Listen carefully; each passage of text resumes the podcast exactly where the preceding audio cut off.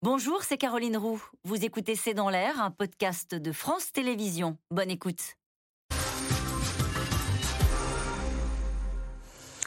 Une question de Corinne en Meurthe-et-Moselle. Des hausses des prix de l'énergie jusqu'à 15% en 2023 alors que les retraites ont si peu augmenté, ça va mal finir.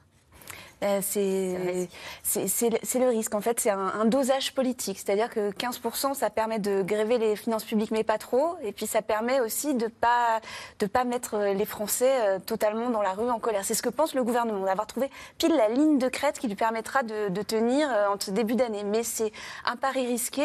Le, ce que dit souvent le gouvernement, c'est regarder ce qui se passe ailleurs. Mais c'est toujours difficile de dire à un Français, regardez, un Allemand ou un, ou un Anglais vivra moins bien les l'hiver sera plus compliqué pour lui. C'est toujours très difficile ce genre de comparaison. Regardez cette question de Laurent en Gironde. Je gagne 2000 euros par mois, mais je n'ai pas droit au chèque énergie. Est-ce que c'est juste?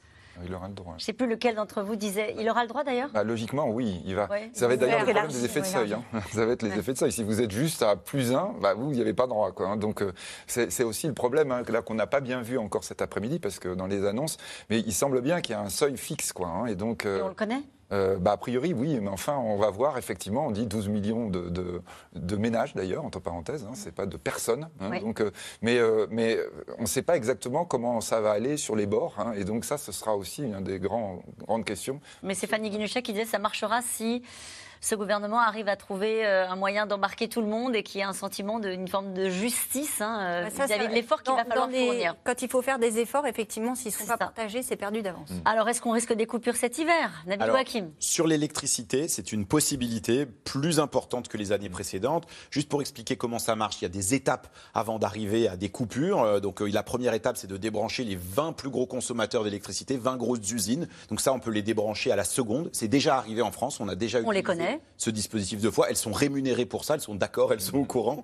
Voilà. Ensuite, on peut baisser un peu la tension sur le réseau. Alors c'est un peu technique, mais ça veut dire que certaines ampoules vont être moins lumineuses, que certains appareils électroniques vont un peu moins bien fonctionner. On gagne encore un peu. Si ça, ça ne marche pas, alors le réseau de transport d'électricité dit bon, euh, à ce moment-là, on, aura recours à ce qu'ils appellent des délestages ciblés. En français, ça veut dire des coupures dans des quartiers ou dans des zones en particulier, puisqu'on coupe un poste électrique, donc on coupe toute une zone. Alors on ne peut pas couper les endroits où il y a des hôpitaux, où il y a des sites militaires, des sites sensibles. Donc là, vous pouvez regarder la carte de France et voir à quoi ça correspond. Eh bien, euh, il se peut que ce soit euh, plutôt en banlieue, en zone rurale. Euh, et donc là, on imagine bien le poids politique que ça pourrait avoir d'avoir recours à des coupures. Donc, euh, je pense ça, c'est scénarisé déjà? Alors, euh, c'est pas dit publiquement comme ça par le gouvernement, mais bien sûr que les préfets ils travaillent département par département pour essayer de faire le plus attention possible au risque d'une telle coupure. J'ajoute que ce qu'a annoncé le réseau de transport d'électricité, c'est qu'il y a une alerte rouge qui sera envoyée deux jours ou trois jours avant par SMS pour les gens qui ont téléchargé l'application EcoWatt, euh, sur les télévisions, sur les radios, pour dire attention, tel jour, il faudra faire attention à votre consommation d'électricité. Ça, c'est pour euh, éviter les coupures, ça Ça, c'est pour éviter les coupures. Si jamais euh, ça ne fonctionne pas, parce que comme on le disait tout à l'heure, on n'a aucune idée de savoir à quel point ça peut avoir un impact ou pas, eh bien si ça ne marche pas, Là, il faudra couper. C'est quoi un hiver rigoureux quand euh, on gère la question énergétique? Non, mais c'est vrai, on dit il ne faut pas que l'hiver soit très rigoureux. Si on a le même hiver que l'année dernière, ça passe? On sait ça? Alors l'année dernière, ça passe. L'hiver 2012, qui était un hiver particulièrement froid, euh, ça passe pas. Bon. Euh, qui paiera la facture du bouclier tarifaire? Ah bah, bah, nous. Mais c'est peut-être d'ailleurs aussi pour ça ce qu'on évoquait tout à l'heure, les 15%. C'est-à-dire les gens comprennent que l'électricité ou le gaz est plus cher, alors que si on leur dit rien, mais que les impôts augmentent, là, ils ne sont pas contents. On va dire, l'impôt, ils ne savent pas trop. Mais c'est clair, hein, c'est les impôts, hein. la dette, les impôts. Ah, la dette On n'est plus dans le quoi qu'il en coûte, quand même, là, on en est sorti. Ça y ressemble. Bah, hein, ah bon Comment ça y ressemblait bah, Quand même, on, brasse des milliards, on le rappelait tout à l'heure, on, brasse des milliards. Et c'est vrai que la question, elle ne se pose pas, euh, en tout cas exactement comme pour le Covid.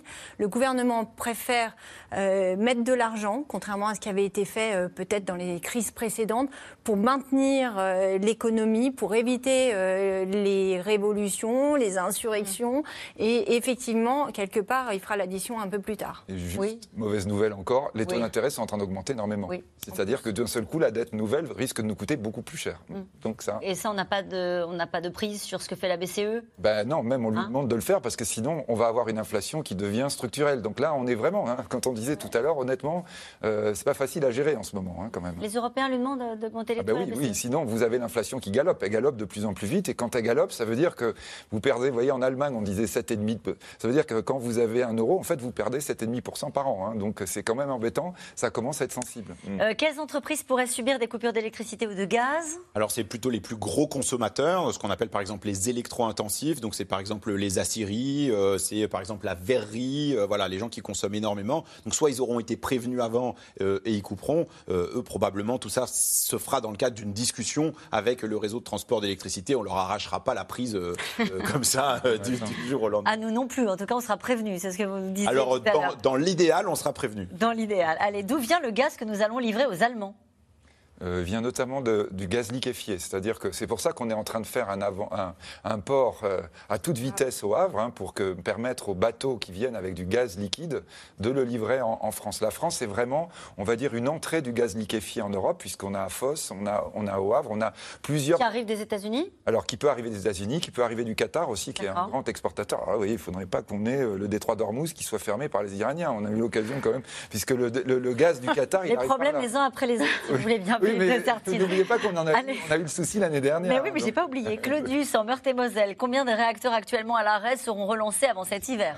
Ça, c'est la question à laquelle tout le monde adore avoir la réponse. Voilà, le gouvernement dit pas, tous, mais presque tous, en tout cas suffisamment pour passer l'hiver. C'est-à-dire sur nos 56 réacteurs, qu'il y en ait une cinquantaine qui soient euh, opérationnels. Euh, c'est difficile de savoir si on en aura 40, 42, 43, 45. Et puis, il faut compter que les réacteurs n'ont pas tous la même puissance. Il y a des réacteurs plus petits ou plus puissants que d'autres. Les plus puissants, c'est ceux qui sont concernés par ces problèmes de corrosion euh, qui sont les plus compliqués à résoudre. Et donc, malheureusement, on n'est pas certain que cela soit capable de revenir. Mais, ce matin, lors de son audition au Sénat, Jean-Bernard Lévy, le, patron actuel donc, d'EDF, expliquait que euh, pour le Tricastin, en tout cas pour le, pour le numéro 1 du Tricastin, ça y est, les travaux étaient terminés. Donc, euh, ça va pas être peut-être mis en service immédiatement, mais il essayait de, donner des nouvelles en quand on parle de ces sujets-là, donner le sentiment qu'on agit dans la précipitation, c'est un peu inquiétant. Donc voilà, peut-être se laisser le temps aussi.